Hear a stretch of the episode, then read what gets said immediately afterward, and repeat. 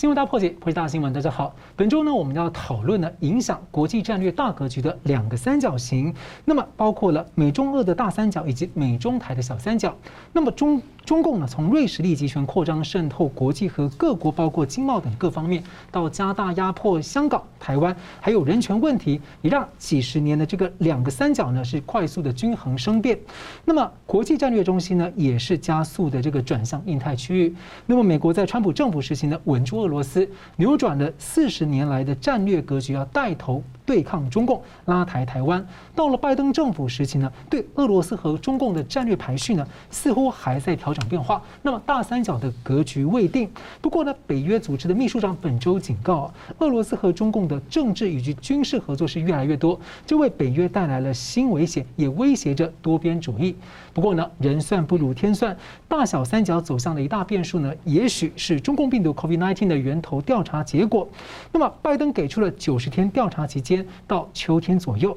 美中欧日在这期间都可能已经在合纵连横当中，而在疫情后的第一波面对面的这个多边国际领袖峰会当中，G7 七大国本周登场，QUAD 在秋天可能登场，会否定下这个格局抉择？那么小三角的台湾呢，在大三角当中可以扮演什么样的角色？我们介绍破解新闻的来宾，台湾大学政治系名誉教授明志正老师。呃，主持人好，呃，吴家龙兄你好，呃，各位观众朋友大家好。资深政经评论家吴家龙老师。啊，主持人好，明老师好，各位观众大家好。好，美国总统拜登要出访欧洲八天，出席 G7 的峰会，并且会面欧洲盟国。十六日在日内瓦要会面俄罗斯普丁。那么，拜登谈到美俄关系，说他不寻求和俄罗斯这个发生冲突，想要一个稳定、可预测的关系。美国、俄罗斯两国共同承担不可思议的责任，其中包括这个确保战略稳定，还有维护军控协议。这让我想到，川普总统呢要求中共参加相关的协议呢，都被中共拒绝。那拜登也说，他认真的对待这个责任，不过也明确说，当俄罗斯从事有害活动了，美国将会以强力的而且有意义的方式来回应。而这样的话呢，让人想起了这个一九七零年代美中苏在冷战下的大三角关系。所以，请问明老师啊，在美国政府积极对抗中共的这个时期，拜登这番话啊，是否暗示说这个三角关系会出现一些变化？还有，尤请您面对再一次这个拜登战略排序的问题哦，会不会走向明朗？呃，会不会走向明朗我不晓得，我是希望它走向明朗了。不过现在我看还是有点点变数。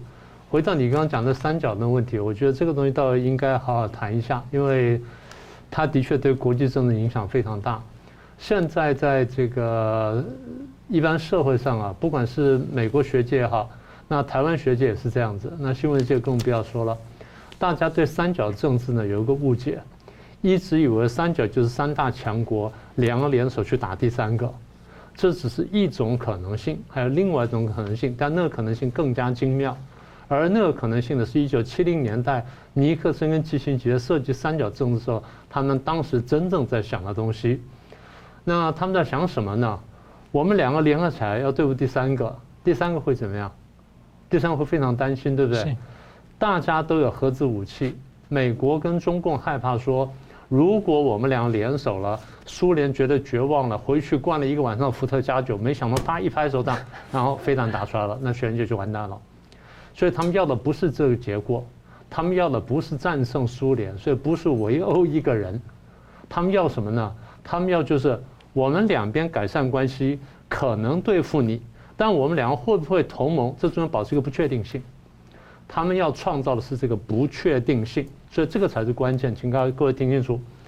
所以三角政治讲来讲去就是三个国家之间怎么权力平衡的问题。那权力平衡呢，在国际关系上面我们是有术语的，用英文来说叫 balance of power。大家常常以为说 balance power 是平衡什么呢？平衡最强那个家伙，这也是一个误解。对，最强的家伙呢会欺负人。但不见得每次最强的家伙都会欺负人，常常是谁会欺负人呢？是第二强的家伙，他以为他要变成最强，他想要变最强的时候，他去欺负别人，是不是这样子？是。在历史上，很多时候呢，不是第一强国出去欺负人，第一强国想要维持现有秩序，因为现有秩序通常对第一强国有利，所以他会维持现有秩序。那么真正觉得说这个秩序卡到他，然后对他不利的，常常是刚刚要崛起的第二强国。所以挑战国际秩序的、破坏国际秩序的，常常是第二强国。所以现在讲回权力平衡，权力平衡的精义呢，不是平衡最强的，而是平衡最有威胁的，啊，这个才是核心。好，明白这些观念之后呢，我们就回到一九七零年代。所以一九七零年代年代呢，美国最强，苏联其次呢，再来是中共。那我们看见是美国跟中共关系改善，但并没有同盟。然后呢，他们去对付苏联。所以大家就简单话说啊，叫做联美制苏或联中制苏，其实不完全是联，也不完全是制，只是双方改善关系之后，创造了这个不确定性，让第三者担心罢了。某种程度就是战略模糊了，就是战略模糊，它就是战略模糊，它真的就是战略模糊，它不是某种程度。你的话其实比较精确，变成各取所需，各取所需。对，那美中是什么关系呢？我们有平行利益，嗯啊，请各位听清楚啊，有平行利益，而不是同盟。好。所以我们的目，我们再讲回来哈，美国跟中共呢，当时改善关系的目的呢，大家都很清楚，在制约苏联，用什么制约苏联呢？不是用一个明确的同盟去制约，因为一旦这个同盟明确之后，苏联可能会发射飞弹。所以我们要的是他会自律，我们是要逼迫苏联自律。那用什么办法逼迫呢？用不确定性逼迫。是。什么叫不确定性呢？就是我们同盟或者不同盟。我们要不要同盟呢？不一定。什么时候同盟，什么时候不同盟啊？看你的表现，看你苏联的表现。你苏联表现的好，自律性比较强，我就不同盟；你苏联表现不好，我就可能同盟会打你。所以同盟不同盟不在乎我们，在你把这个不确定性创造出来，结果把同盟不同盟主动权交给了第三者，这是一个非常精巧的计算。所以请各位听清楚，这才是三角政治最核心的部分。好，那么这么一来呢？美中关系正常化制造了不确定性之后，就要迫使苏联改变行为。但这中间还有一个考量，就是我多次讲过了核子武器这因素。核子武器呢，在国际政治上一直是一个限制因素，或者是一个制约因素，使得大国之间呢不敢直接对面对面的打仗，即便打仗后也不敢撕破脸皮来讲，只敢偷偷打。然后最好就是呢，你进去打，我就不进去打；然后我进去打的时候，你就不要进来。最多怎么样呢？找代理人进来打，以巴啦或者台海什么大体上都是如此。好，那么一旦美中创造这种不确定性之后呢，真的吓到苏联。所以当时尼克森、基辛格呢看到这效果都很高兴，基辛格还洋洋得意的在他回忆录里面讲说，当我们把这个跟中共这关系正常化的消息曝光出来，我们开一场记者会之后呢，苏联紧张了。苏联驻美国的大使呢，立刻来求见我，然后跟我谈了很久，然后情词恳切地解释了他们苏联的立场啦，跟对核子武器的态度啦，跟全球啊其实不是扩张什么等等。然后最后呢，他又非常诚恳地跟我寄信息说，苏联的大使又很诚恳跟他说，他说我们保证，我们绝对不用中共来对付你。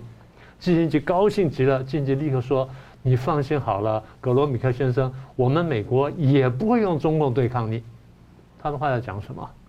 告诉你，中共是一个因素，中共进到棋局里面来了。因为原来是我们美苏面对面对抗，现在我帮你创造了一个潜在中的敌人，而这敌人是你们自己搞出来。为什么呢？你们六零年代的时候呢，有理论上的冲突，然后有这个呃。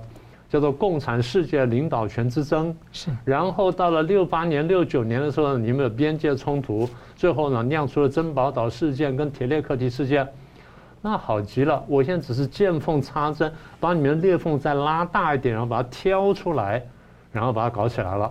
搞起来之后呢，哎，他说，呃，他用的原话叫做“苏联吞下了诱饵”，啊，苏联吞下了诱饵，就是吞下了三角政治的诱饵。这一下呢，苏联将来的所有行动，他在对对美国或者任何地方做任何事情以前，他考虑说，哎，我做这件事情之后会不会得罪美国？我要不要考虑一下，我是不是做少一点点，甚至不做？美国要的就是这个效果。所以，美国一方面就是把苏把苏联的注意力一部分拉到中共那边去，另外就使得苏联的国际政治上行为比较谨慎。你做任何事情呢，都要把美中会不会同盟的可能性考虑进去。再来就是什么呢？请各位听清楚啊，在这种三角情况下，被孤立的这个第二强权就是苏联，他的反应通常是讨好第一强权，然后欺负第三者。所以后来美国的计算就是这样子，它造成这个现象之后，苏联就经常去讨好美国，但去压迫中共。好了，那么这么来，美国的压力减轻了，北约后来很高兴啊。北约说：“哦，中共是我们在亚洲的另外一个潜在的盟友。”意思就是说，北约的战略压力也减轻了，因为苏联要分一部分精神去看中共，就考虑说中共会怎么样。那你说中共不是傻了吗？也不完全是。中共在进入这个游戏的时候，他想得很清楚，对我的战略压力会增大，但是我得到了好处。第一，我进到国际社会，我重回国际社会。韩战之后我被封杀，是本来我是可以应该进联合国的，我占了全中国百分之九十九点九十九点几的领土，拿了百分之九十八点六的人口，而我不能代表中国，居然被台湾那个小岛。只拿了中国百分之零点零几的领土，百分之一都不到的领土，然后百分之一点五的人口，他居然代表全中国，那我不是气死了吗？那么这结果就是因为你去打了韩战嘛，你打韩战都被国际社会孤立了，孤立之后呢，他长期以来被被排除在国际社会之外，同时呢被美国封锁二十年了，对不对？大家都很清楚。但是呢，这下跟美国关系正常化了，对苏联对他压力增大。但第一，他进了联合国，所以把我们踢出来了。各位现在看懂一件事情了吗？国际政治上跟我们一点关系都没有的事儿，把我们逼出了联合国。好，这是这是中共的第一个收获。中共第二收获就是因为美国要让中共慢慢强大起来，使得中共对苏联的威胁变得更加可信，所以美国帮助中帮助中共，给了军事、经济、科技各方面的援助，这是他得到了两大好处。是。吴老师要补充，呃，俄国的问题啊，在美中俄这个大三角里面，它有一个情况，就是中共在文化大革命后，这个经济快要崩溃，那美国不乐见中中国崩溃，所以呢，那个时候从七零年代初期是地缘政治考虑，到了八零年代以后，就是中共邓小平开始改革开放以后，它变成在扶持这个中共的改革开放。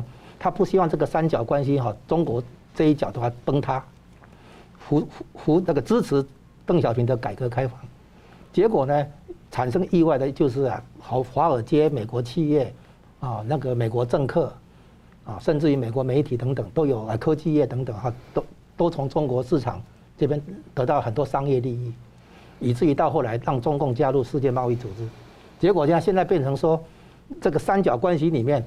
俄罗斯自己从二战结束的初期，它的经济总量大概在第二名、第三名，以至于到后来现在已经在十五名之外。现在俄罗斯已经不对美国构成威胁，反而中共现在起来，所以呢，这个大三角的平衡现在把台湾拉进来，变成一个美中台的小三角联动进来，其实是美国在维持这个三角平衡。以前是俄国比较大，中共比较小，现在中共比较大，俄国比较小，所以美国看到。两个陆权国家，俄国跟中国崛起之后，他不能乐见俄国跟中国有同盟关系哈，所以他现在要阻止两个陆权国家，再加上欧洲的德国形成一个陆权的一个组合，所以美国现在拉的是日本、英国这个海权的组合，结果这两个陆权跟海权的对撞点，恰好就是台海跟南海。带出了小三角美中台的关系。好，那我们看到这个一路这个美国扶助中共走到了今天呢，现在呢承认了这个扶助中国和平演变中共的策略失败。那美国白宫六月八号呢是宣布这个供应链审查报告，要设置一个打击工作组这个纠察队来打击中共这个长期的不公平贸易，并且要强化美国呢四大脆弱的供应链，要评估全球战略物资过度集中在中国大陆的风险。六月九号呢，国会参议院通过了一个创新与竞争法案。对抗中共的科技挑战。同一天，美国防长下达指令，展开多项内部作业，要确保能够以行动来应对中共，步步紧逼这个头号挑战。而在六月十号呢，美国台湾宣布要恢复这个 TIFA 贸易谈判。哦，这对这个台湾的这个经贸的战略，还有脱离中共这个依赖是相当重要。而且同一天，美国台湾合作的高端国产疫苗呢，成功解盲，这中共也是非常不愿意看到的。接着，在 G7 领袖峰会，我们预期呢会谈到台湾海峡和平，还有追查病毒源头、香港等等都是重点。那也规划在秋天跨的四方的领袖峰会。所以请教这个佳龙大哥，拜登看起来似乎啊对中共是越来有强硬的现象。那拜登五月底下令说，情报机构九十天提交对这个病毒源头还有这个武汉实验室调查报告。所以你怎么看这关键九十天期间哦，美国对中共布下的一个阵势？因为我也好奇说，蓬佩奥一直觉得说还没有明确的迹象显示拜登下定决心就是要承担这个追查病毒国际责任，但是动作好像已经摆出来，你怎么看？你现在看讲出来的就是美国在出招啊，一连串的动作，我们可以把它称之为全方位对抗的这个架势摆出来，啊，然后我们现在先区区分几个那个时间点啊，大概有几个阶段，啊，第一个阶段其实就是美国这样的态势，在五月中下旬已经看出来，哈，越来越明显，一直到六月初，我们这个看到美国运输机哈来台台北降落之前呢，那个中共的。国防部长魏凤和要跟美国国防部长会谈，啊，被美国拒绝。后来美国干脆指明的要在中共的国防体系里面找军委副主席许其亮来谈，这样才对等。因为魏凤和在中共的体系里面其实还不是够分量的人，啊，这是第一个。第二个呢，那个美国甚至于要求习近平撤换贸易谈判代表刘鹤，那这件事情也是在对中共加压力，啊，我指定我要跟谁谈。这照理说，这个习近平应该要拒绝的，但是呢，现在看起来有点困难，可能拒绝不下去了啊。那后来刘鹤试着五月二十七号跟那个贸易谈判代表戴琪视讯会谈，六月二号跟财政部长叶伦会谈，可是呢，美方的新闻稿里面只称他是副总理，没有称他是中方对中美谈判啊，中方的带这个牵头人等等，就是美国不承认刘鹤这个地位，啊，这是对那个。中方加压力，啊，再来那个制裁名单实体清单里面，从川普的四十四家变成五十九家，扩大制裁对象，啊，再来又安排跟普丁会面，那习近平想跟拜登会面都还排不上，就是拜登很明显的在这个给习近平脸色看，啊，对，再来呢，当然就是大家都知道了，这个 C 十七战略运输机在台北降落。啊，所以这个自己，然后接下来就像你刚刚讲的哈，贸易的那个不公平贸易行为，成成立一个贸易打击小组，啊，那个再来呢，国那个参议院通过了这个什么无尽那个什么那个叫科技上的才科无限前沿法案的哈，就是科技上的那个发展准备，那这个东西是从贸易到科技到军事到外交，全方位的对抗正式摆出来，然后最后呢，高潮来了，就是。病毒来源调查这件事情，就是你你提到这个问题，那这个又是几件事情堆积出来。首先是《华尔街日报》报道说，这个二零一九年十一月已经有三个武汉病毒实验室的那个人员哈，那个确诊有有那个新冠病毒那样的症状。再来呢，福奇改口，以前强调的是自然演化的哈，动物演化的，然后现在说也也承认有可能是从实验室泄露出来。然后呢，几个研究机构开始也改口。说那个病毒的结构哈，应该是人为制造，可能性是存在哈，就实验室泄露。然后呢，左派媒体开始跟进，像原来脸书上，如果你谈那个什么，诶人为制造什么东西的话，封杀。现在说这个可以讨论，哦，左门也改口，然后最后拜登出来说九十天调查，对不对？那我们先来看这个事情。情报机构的作业不是在向小学生写作业，说我给你九十天，你把这个题目给解出来，不是这样子。情报作业哪有可能说给九十天，然后你就把案子调查出来？我们知道一般命案的话，要刑警要办案的话，你也不可能说我限你上个礼拜给我破案，哦，没有这种事情。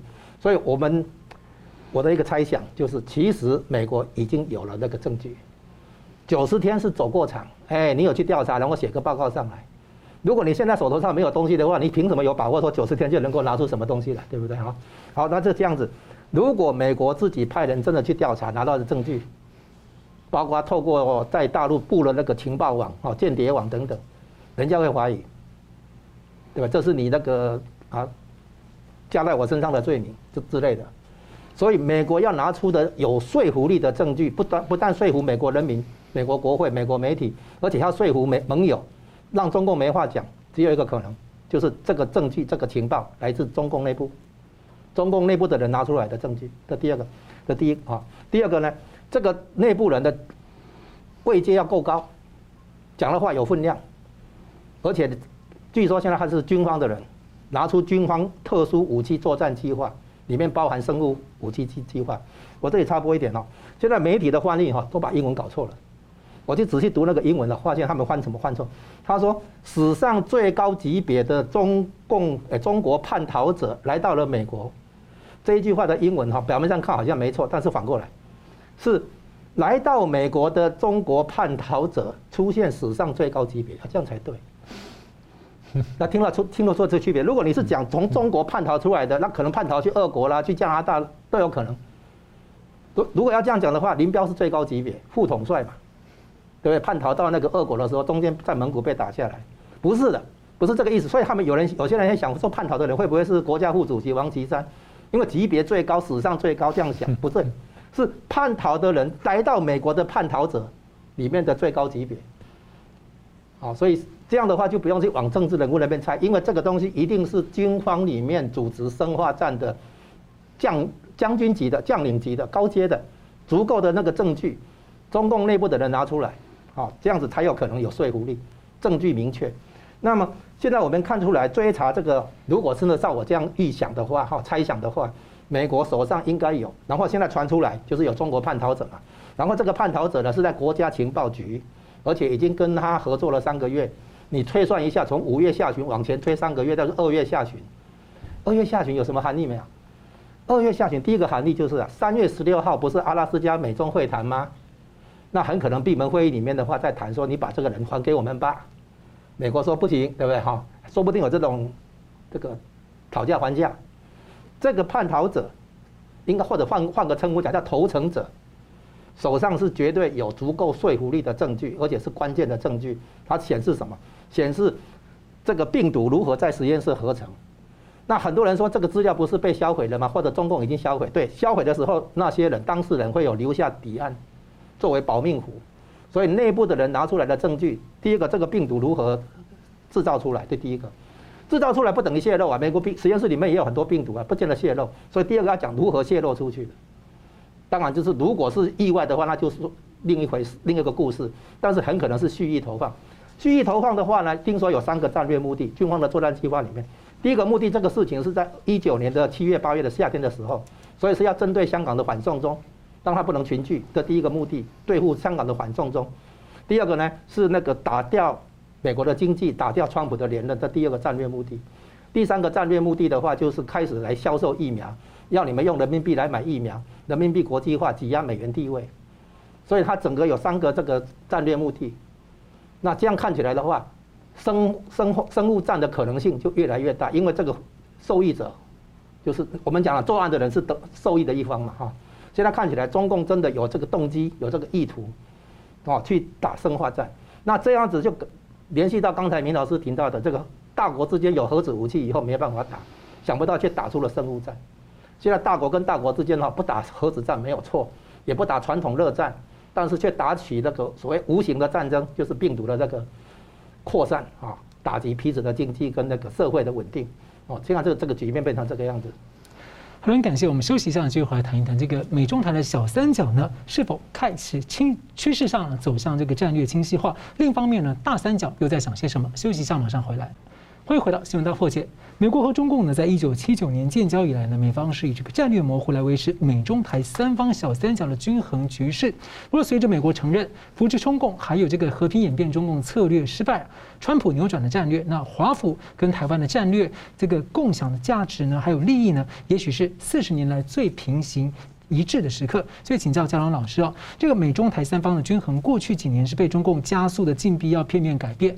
那美国近年来比较积极的回防，维持这个战略的动态均衡，似乎有被动也主动的是越来越往战略清晰化的方向前进。那我们看到一些有与似乎有些国家跟进，还有就是日本首相跟外相也频频以国家称呼台湾。所以你怎么看这样的一个改变？哎，这个三角关系啊，不管是大三角的美中俄，还是小三角的美中台，它都是动态的。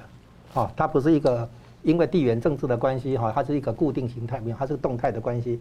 然后再来呢，大三角跟小三角其实是连结的，啊，因为比如说为了要对付俄苏联以前的叫苏联，对不对哈？然后就联合中共一起来哈，这个不管是模糊到什么样的情况，对不对？然后为了要把中共拉进来，然后就压抑台湾啊，然后所以小三角大三角一直联动。现在为了要对付中共的崛起，现在又要把台湾扶起来，对不对？好，也要联合俄国。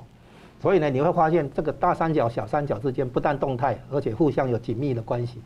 第二点呢，其实美中台这个称呼啊，这个小所谓小三角啊，可能不是很正确的描述，应该要加进第四个人，叫做日本。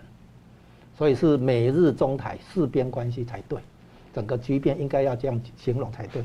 那我们现在讲哈，回应你刚才提到的那个均衡，也叫清晰啊，战略清晰这个问题，那是这样。表面上，第一个层次讲战略清晰，是指针对台湾啊，美国对台海地区的介入，军尤其是军事介入，啊，当当然这个介入分成军事介入跟政治上的介入哈，包括外交关系要怎么样推动，军事介入的部分，美国有所谓的，就是所谓战略模糊啊，战略模糊的意思，当因为当时中共还要在文革后重新发展起来嘛，要改革开放。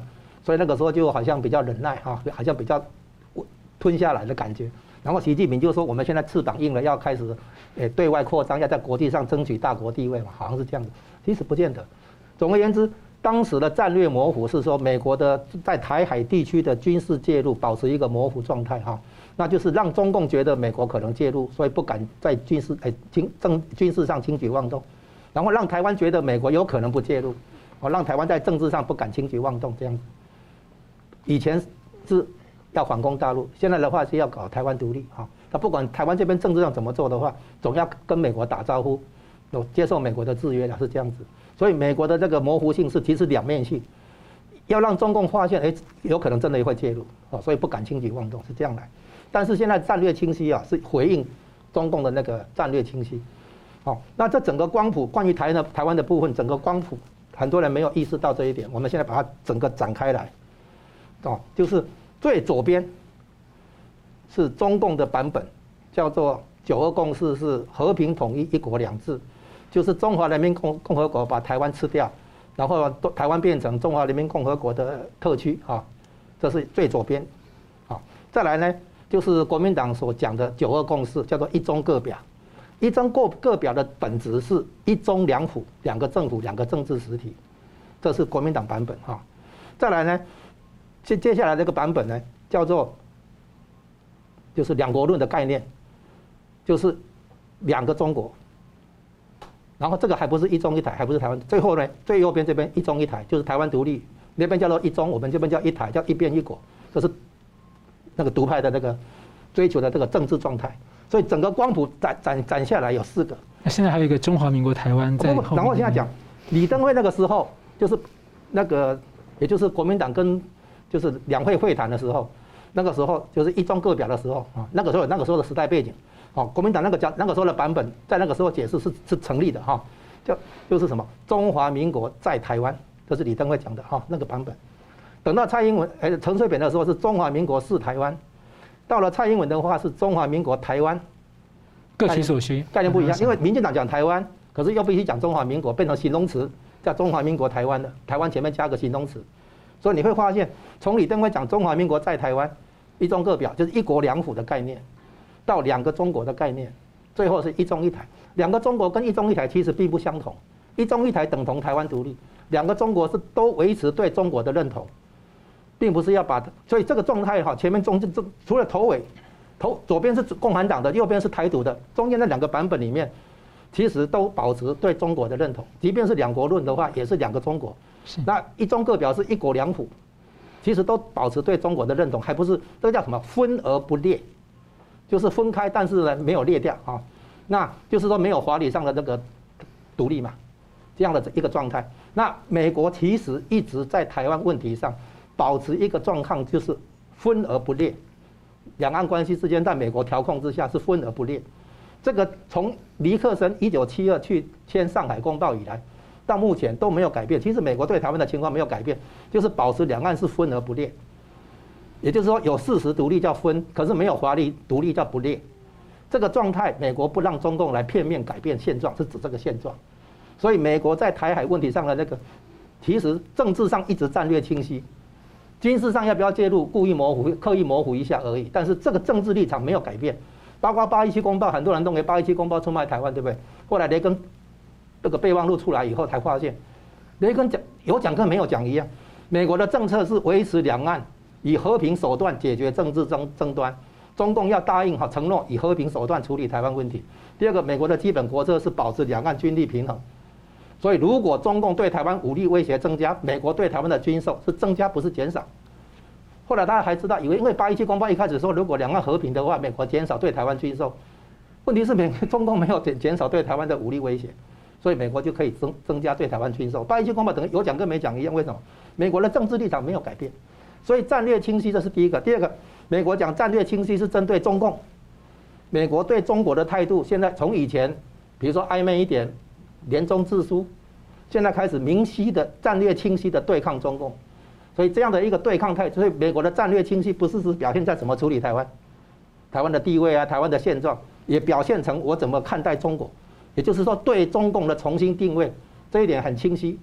所以现在几个角度，从经济战，从地缘政治观点，再来从人权价值观，最后从疫情的调查，方方面面是跟中国明确的对抗，这个是战略清晰的最高等级，比台湾的这个部分还要更低级别更高。然后呢，从香港问题以后，其实美中关系就没有办法再回去。你仔细回想去年五月下旬那个国安法，香港国安法通过以后，就已经没有办法挡了。因为香港问题再来带出台湾、台湾台海问题，再来带出这个疫情的调查，美国跟中国的战略对抗很清晰的。现在我们看出来的局面是这个样子。我们台湾美中台这个小三角的格局之后呢，请教明老师哦，那你觉得说，在这个美中俄要正在形成的这个大三角的新关系的时候呢，三方有各自怎么盘算？我想美国的盘算就是我们过去不是讲过吗？过去那那次江龙轩也在嘛，我们的盘说这个，呃，中共去去威来威胁台湾，然后俄国去威胁这个乌克兰的时候呢，他们形成个战略犄角，那么把美国就逼到角落上。所以美国是面对这个中俄的形成的战略犄角呢，他在这边当中做做一个选择，做个回应。呃，这对美国来说是个最坏的情况。所以对美国来说呢，他想的就是我怎么样不陷入这个犄角之势。那不陷入犄角之势呢，中共这边有点困难，但俄罗斯那边可谈。所以这是刚才江伦兄不是引用那段话吗？他其实那个拜登讲的很清楚，就是。你最好不要做那事情，你做的事情，你我我会对你怎么样？但是呢，我不不会跟你敌对。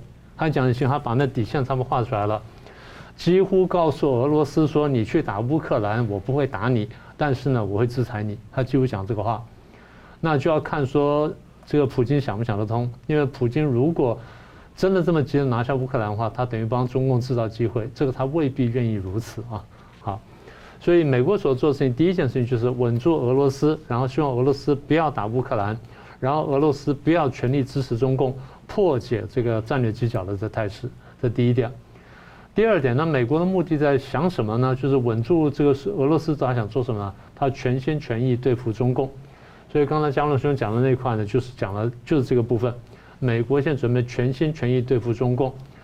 呃，蓬佩奥这个在看完这段政策之后呢，他做了一段评论，他说，美国不应该同时跟中共跟俄罗斯去对抗，应该充分利用他们之间的矛盾，然后利用俄罗斯对中共的担忧，然后破坏他们的合作，然后使得甚至使得俄罗斯转过来跟美国一起去对付中共，这个就是你刚刚讲的新版本的三角关系或新版本的大三角关系。这是我们过去讲的战略排序的问题，你到底怎么排序？所以这是美国的盘算。第二呢，中共的盘算呢，他想说，我们是不是能回到原来的关系去，回到川普上台以前，回到奥巴马或回到这个呃更和平、更和善的时代？简单说，我现在能不能用这个，譬如说，战狼外交装可爱，然后呢，把中国故事讲好，然后说服你啊，改善关系。一方面呢，改善我们的战略关系；二方面改善我们的经贸关系。啊，我们就是跟美国关系改善。他晓得有难度，但这是最大的挑战，所以他必须去顶这个硬着头皮也顶上去做。好，这是第一部分。对中共来说，第二点就是我要去拉拢俄国。我们刚刚不是讲了三角关系吗？所以三角关系情况就是美国跟这个。跟中共呢，如果形成这个态势之后，呃，美国跟跟俄国形成态势，那中共就就落单了，那怎么办呢？那中共就要做点动作。所以中共想法就是要拉拢俄国。那怎么拉拢俄国呢？我跟俄国有一点点互动，我就把它夸大到大的不得了。但是俄国又否认了，俄国说是我们有关系，但不是到那个样子。所以中共一直强调，其实准确说呢，中共跟俄国关系呢，就他们所说的战略协作伙伴关系。战略协作伙伴关系不是同盟，那只是那个时候大家流行的一句话。因为如果不说战略协作伙伴关系，比方说我们关系是比较淡的、比较差的，那我不能这样说。那这样说的话，不被人家看成手脚了吗？所以必须说战略协作伙伴关系。然后中共在讲说我跟俄国的战略协作伙伴关系的时候，他同时想做一件事情，就是离间美俄关系，这是他的逻辑。所以我们可以看到，就是这个最近消息出来，马上有人就跑去访问大陆学者，大陆学者就说啊，冷战之后呢，美国多次背叛俄罗斯，所以普京不会信任美国的什么等等，这就很清楚是离间的第一点。第二点呢，第二学者就说，他跟《环球时报》讲说。啊，美国战略家呢，希望普京跟拜登的峰会呢，想要达达成突破来对付我们，这是一厢情愿的。简单说，就是中共就是不希望美俄能够走在一起，因为对他来说，若走在一起，对他威胁很大。所以回过来头来说呢，中共现在想的就是，我怎么样使得你们两个不要走得太近，然后我能哄住美国。俄国那边看起来问题是不顶大，但不是说完全没有问题，但不顶大，所以现在还不急。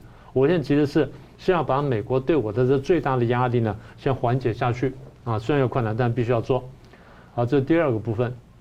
我真正想谈的呢，是关键的这俄罗斯的这个盘算。俄罗斯怎么看美国呢？俄罗斯现在看美国就是它是第一强国，毫无疑问，在政治、经济、社会、文化各军事各方面呢，它都是第一强国，是威胁。但是呢，目前可控，因为看起来呢，它虽然没有拿定主意。但是只要我不要摆出太强烈的姿态的话呢，他对我的注意力会放松的。而恰好现在中共呢，这家伙一天到晚摆出这么战狼姿态什么的，所以搞得全世界都在关注他。那我先说下去就好了。所以美国对俄罗斯来说，美国是一个威胁，但是这威胁目前是可控的啊。这是他美国的俄罗斯看美国，俄罗斯怎么看中共呢？这家伙自认崛起，他现在去挑战美国。呃，他会挑战美国呢，这态势对我很好，但是呢，他会威胁到我，他有很多事情威胁到我。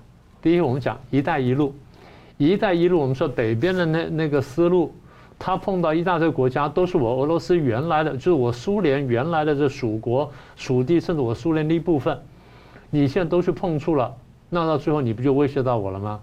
所以“一带一路”最后一定威胁俄罗斯，俄罗斯是一定会盯住他的。然后再来第二就是。你会挑战美国，那最后你会威胁我，所以美中关系对他来说最好什么？你们打起来，但是不是真的打仗，你们恶斗，斗到就是不要爆发核子大战那最好。所以最好情况是两败俱伤。其次什么呢？中共大幅削弱，然后美国有所削弱，这对我是最好。啊，我的战略呢？所以我现在就是左摇右摆，或左倒右倒。普京大概在去年讲过一段话，讲得很精彩。人家都问他说：“国际态势，他说我们现在像个猴子一样，他什么意思呢？我们坐在山上看两只老虎打架，我是不会下去的。我们不是翻成中文吗？叫坐山观虎斗吗？其实普京原来不是讲那么难听，但翻成中文就是难听。不过这也他的核心意思。啊，大家就问了：既然俄国可以左右逢源，台湾为什么不可以？台湾小到不能左右逢源，这点我们详细等会儿再说。”好，休息一下，我马上回来讨论呢。最近那个独员调查对于大小三角会有什么样的变化？马上回来。欢迎回到新闻大破解。目前呢，影响国际的整个军事还有未来的走向呢，有一个很大的变数，就是独员调查的情况跟对中共的究责。那么现在国际在追查，那美国总统拜登呢，五月二十六号下令九十天内要彻查。白宫两顾问福奇的态度也大转弯，不排除。病毒可能来自实验室。那前国务卿蓬佩奥有透露呢，他任内下令这个调查病毒来源遭到来自政府内部，包括国家卫生院的阻挠。中共在六月八号呢发表了和这个呃世卫组织的一份联合报告，又要把病毒起源啊，企图要推给其他国家。而同一天，英国牛津大学呢发表了最新研究，从根本上就推翻了这个世卫的病毒溯源报告，让中共是难以自圆其说。所以请教嘉龙大哥，您观察说认为是什么样的一个阻力？让世界到现在才比较开始在整队，要积极调查病毒源头。像先前就是美国啊，哦，川普，还有这个澳洲在发难，其他的都不是很跟上。为什么拖到现在？拜登九十天内呢，中共会有什么样的动作？那期限大约是到八月下旬呢？国际社会可能会有动荡吗？哎，所以现在是这样啊。如果你确实有证据哈，证据是确实的哈，那问题来了。比如说，如果你现在发现有人哈入侵，然后呢，比如说杀掉你的长辈，然后你的监视器有录到，啊，这个监视器还不是改造过的，直接拿下来的，对不对？证据确凿，你怎么办？你当然要扑杀过去了。现在其实很多证据说不定是可靠的证据，其实我猜一想，美国应该已经有不同管道都已经有证据，但是美国为什么不拿出来？证据一拿出来，等就要宣战了，要对中国正式宣战了。你这个是发动生物战的，那怎么办？所以美国先做脱钩嘛，要企业撤出嘛，制造业撤出嘛，哦，先做经济的都脱钩嘛，再来呢，联合盟友嘛，让盟友靠过来嘛，整队嘛，整队好了之后，脱钩好了之后，证据拿拿出来，我现在要打了嘛。所以呢，不是说有证据就摊出来啊？为什么？因为摊出来的话，证据确凿，那你怎么反应？你就装没事，要赔偿而已，不行嘛。这个是对中共对全世界发动生物战，如果这个罪名证据成立、罪名成立的话，那不止索赔而已，全世界死了现在什么超过三百八十万人是吧？是这个账要算的，所以我说不是不算账，是晚一点而已啊，就是这样子。然后呢，美国的美国的策略其实看起来一直一脉相承，就是对中共加压力，然后呢。逼他内激化他的内部矛盾，现在不是习近平要二十大要全力布局吗？啊，这个时候很多人都要卡位嘛，对不对？派系里面，啊，所以我们把它初步分成拥习派跟缓习派。缓习派也不是只有江派，因为江派其实哈江泽民年纪也大了，那个什么曾庆红、周永康这些都已经不行了。坦白讲哈，剩下的那个人马的话，包括阿里巴巴的马云也都被修理了，对不对？所以其实不是只有江派，还有团派。还有呢，像明老师也提过一些反腐打到军方的人等等，反袭势力其实是很多组合的。这些人里面有可能被情势所逼，不得不对习近平这边下手。美国在等这个，美国在施加压力。你们再不动手的话，我说不定就要把你们的海外财产冻结哦。比如说，所以呢，现在美国是逼中共内部矛盾激化以后，有人出来，这个从分裂到说不定的政变、兵变这这之类的。美国要中共内部自己解决这个问题，而不是说我美国来打你，因为这个病毒战跟核子战一样，史无前例，非常难处理。核子战你也不能说你丢我一颗，我丢你一颗啊，不能这样玩。病毒战也不能说你给我丢病毒，我也丢你病毒，不能这样玩。那怎么办？所以呢，美国现在处理这个史无前例的这种生化生物战的话，确实必须要一点缓冲时间，包括我把自己的疫苗先做出来，解药就做出来，啊，这是所以呢，美国目前是逼中共内部啊。起变化，啊，做出对这个集权专制的习近平不利的地方，把习近平这个地方哈处理掉，啊，那中共的反应呢？我们老是讲中共，我在纽约的时候，大陆人跟我讲，你们为什么只有讲讲中共？我说怎么回事？他说中共从来不是铁板一块，从毛泽东掌权以来，你看一路上的这个清算斗争，从彭德怀、刘少奇、邓小平，后来林彪，还有很多将领。毛泽东是党内权力斗争没有停的，啊，所以呢，一直到现在，习近平学毛泽东也是要一直斗，一直在搞权力斗争，所以你一定要搞清楚你是讲中共里面的哪一支力量，哪一哪一个派系，啊，所以呢，现在我们会发现，可能有一些反习的势力会把病毒的机密资料、关键的证据抛出来，就像前一阵子拜登的儿子那个硬盘们，其实也是反习势力丢出来要打拜登了。因为他们觉得川普可以对付习近平，拜登是习习近平的朋友，所以美国的大选，中共内部的这个权力斗争也卷进来了，是这样子。所以中共不是铁板一块的，所以现在估计很可能中共内部的话，如果对抗习近平的力量逐渐看到气候成成熟了，说不定会丢出更多关键的证据或资料出来。美国就在等这个，哦，不是我美国去挖出来的什么资料，是你内部人自己拿出来的资料，这样才有说服力，啊，那。有一个关键的连接大三角、小三角的，在疫情的对抗方面，就是我我觉得我怀疑哈，美国在培养台湾有疫苗的研发与制造能力。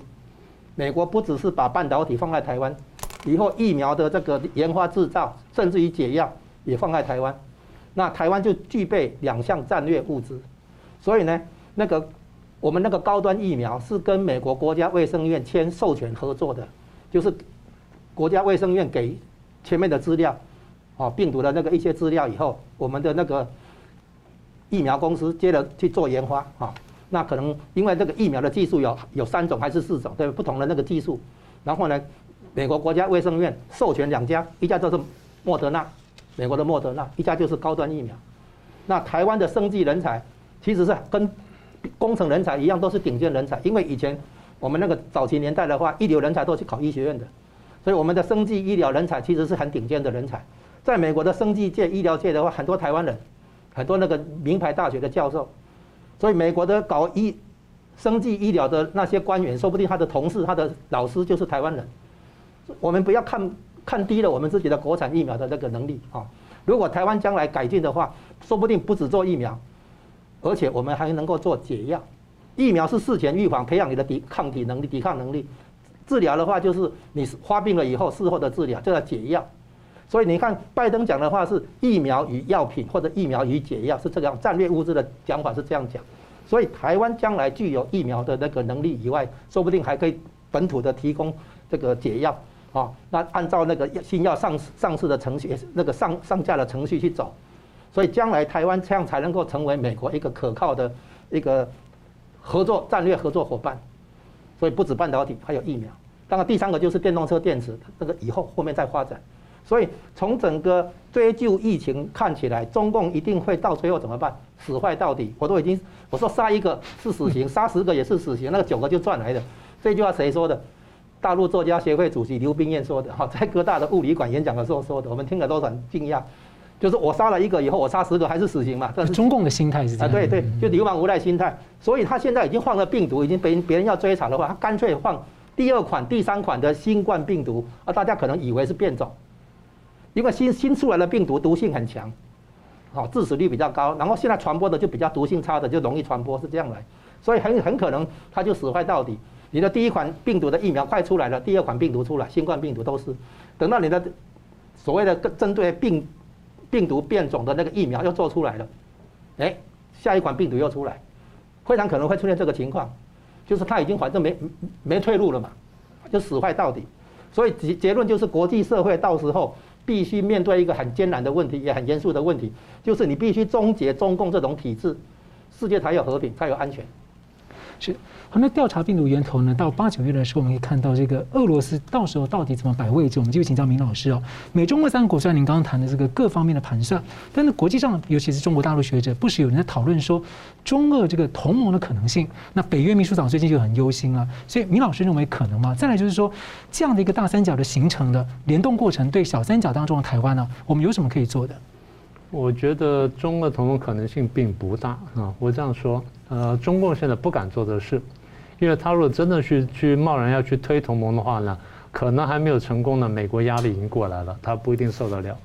现在的情况他已经有点抵挡不住了。第二点，他盘算完之后呢，俄罗斯是没有意愿。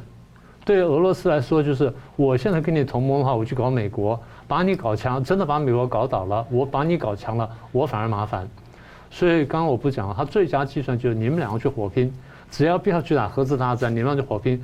搞到两败俱伤的是对我最好，所以他对俄罗斯来说没有意愿跟中共同盟，但是有意愿看见你们两个家伙呢互殴，然后我来左右逢源，这是我最佳选择。所以在这情况下，中共呢大概不能跟俄罗斯同盟，但他会大力拉拢俄罗斯。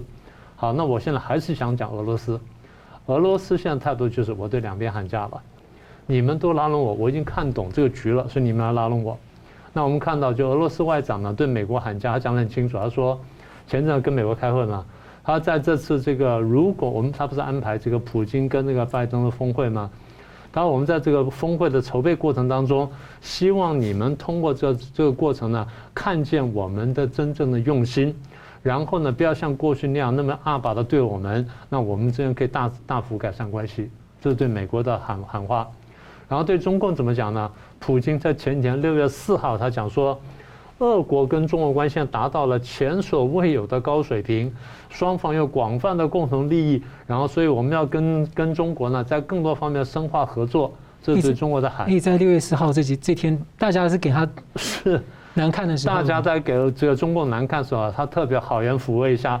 然后呢，王毅跟这个刚刚讲的拉夫罗夫通话，拉夫罗夫说，我们愿意跟中国在国际跟地区问题上面呢，彼此密切的战略协作合作，然后在核心利益问题上面呢，彼此互相坚定支持，共同反霸。现在有趣了。八零年代的反霸条款是美国，七零年代是美国跟中共去反苏联，现在是苏呃，现在是俄国跟中共喊话说我们去反美国，因为你想讲反霸嘛，所以我陪你讲反霸嘛，反霸反正讲讲我也没有说是谁，简单说就俄国现在就是看清楚他这第三者的角色，他要做的事情，但是我一直提醒大家，我说俄罗斯的外交传统是很厉害的，他习惯了见利忘义出卖朋友，那现在就轮到我们了。你说我们可以干什么？